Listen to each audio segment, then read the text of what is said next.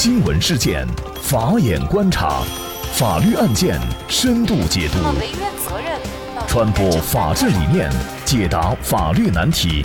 请听个案说法。大家好，感谢收听个案说法，我是方红。今天呢，我们跟大家来关注多家世界级银行卷入洗钱丑闻，包括汇丰、渣打等。九月二十号，据美媒爆料称，在过去将近二十年，多家跨国银行均数次涉嫌洗钱勾当，其中涉案总金额多达两万亿美元。不过，这一金额却只是全球透过金融机构洗钱的一小部分。要知道，在二零一九年，全球二百二十四个国家和地区当中，GDP 在两万亿美元以上的国家才不过八个。由此可见，此次银行暴雷是一件多么令人可怕的事。资料显示，汇丰银行明知客户涉嫌庞氏骗局，却仍然纵容其将八千万美元的资产从美国汇丰银行的账户转至香港账户。摩根大通涉嫌为黑手党头目转移超过十亿美元的资金，而德意志银行涉嫌帮助犯罪组织、恐怖分子和毒贩洗钱。巴克莱银行涉嫌为俄罗斯亿万富翁逃离制裁进行洗钱。然而，更劲爆的莫过于渣打银行了。据了解，这一次渣打银行涉嫌打着慈善捐款、支持或者礼物的名义，帮伊朗政府进行了高达数千亿美元的秘密交易，从而从中获利了上亿美元的手续费。那此次丑闻呢？汇丰银行虽然立即发布了声明，称对可疑活动报告不予置评，同时指出，自2012年以来，汇丰多年来长期致力于改革自身能力，打击金融犯罪，彻查范围覆盖六十多个司法辖区。那人民网七月也罕见发文表态，指出汇丰银行参与构陷、恶意做局、拼凑材料、捏造罪证的事实。那么洗钱丑闻风暴既然已至，暴击的定然不只是汇丰银行一家。就在近日被曝丑闻以后呢，晚间欧美股市以及涉案洗钱的跨国银行汇丰银行、渣打银行、德意志银行，还有摩根大通银行、纽约的梅隆银行等等，股价毫无意外的都。崩塌了。那纵观汇丰纵容洗钱的历史，二零一六年他就被墨西哥罚了两千八百万；二零一七年参与南非的古普塔家族的洗钱案等等。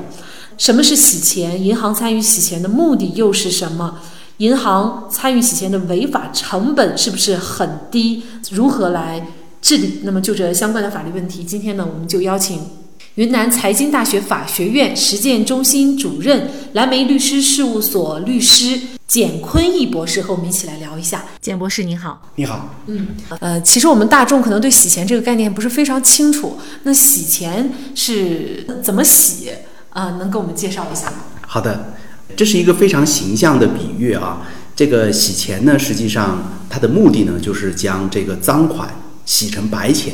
啊，要实现的就是使赃款脱离犯罪这个概念。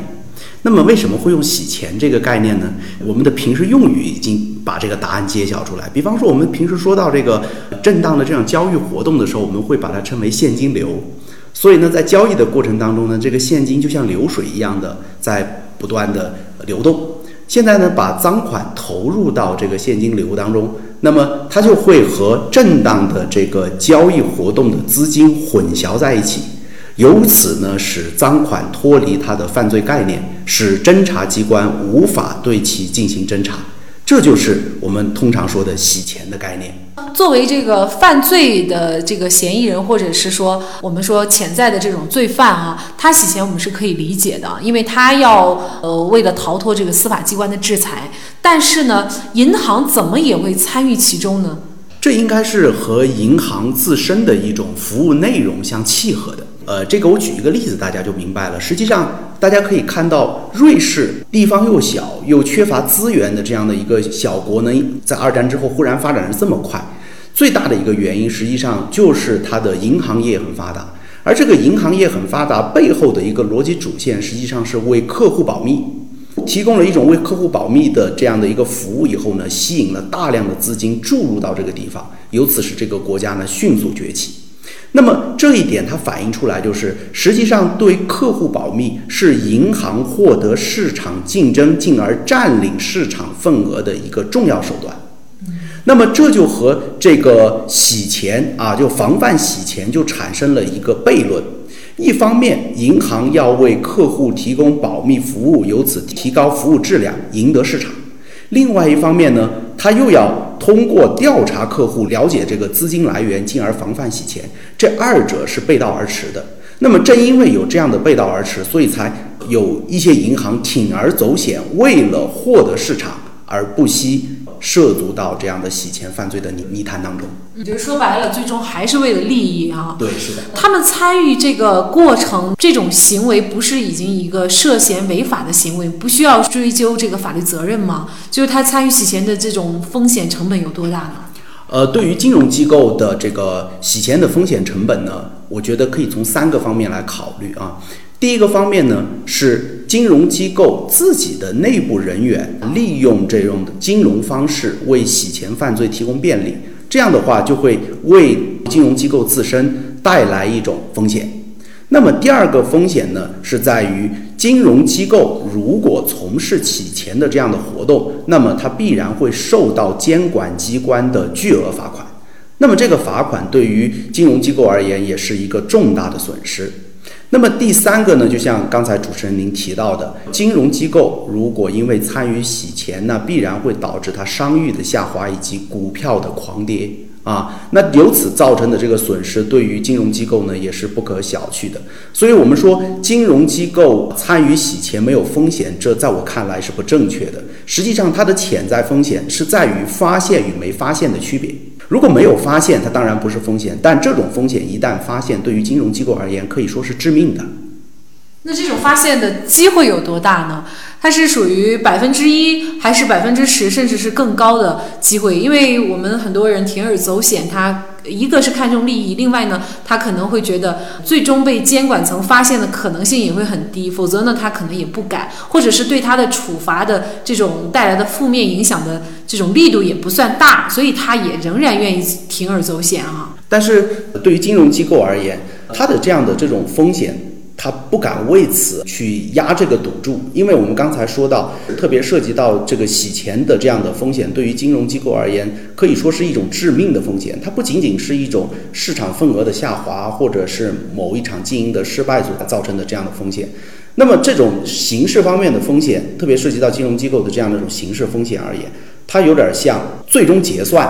也就是说，如果说一旦出现了这个刑事风险以后，那么对之前所犯罪的这样的一些行为，它会形成一把结算，并且产生到致命效果。所以呢，在我看来呢，这个对于金融机构啊，这种铤而走险，在这个洗钱领域去做这样的尝试，实际上是一种得不偿失。但是我们会发现，其实他们洗钱的历史已经很久了啊，已经长达可能有的就是近十年了，十多年了，然后现在才被爆出来。那这个说明是监管的问题吗？因为在我们大众的理解，就是国外的金融机构可能它的监管的制度也比较完善，那力度呢可能也比较大。我们也会联想到自己国内的这些银行，那么他们在这方面的有没有这个洗钱的可能？目前的从监管层来看的话。最后被发现、被处罚的这种风险又有多大呢？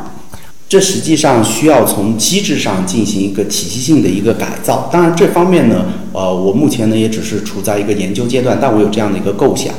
就是像刚才我们说到，呃，银行对于为客户保密以及负担反洗钱任务这两个任务，对于银行的理性而言，它是一个背道而驰的。那么，银行如果说要切实的履行了解客户、要防范洗钱这样的一个任务的话，那就意味着你要要求他主动的放弃为客户保密或者是争夺市场的优势，啊，这对有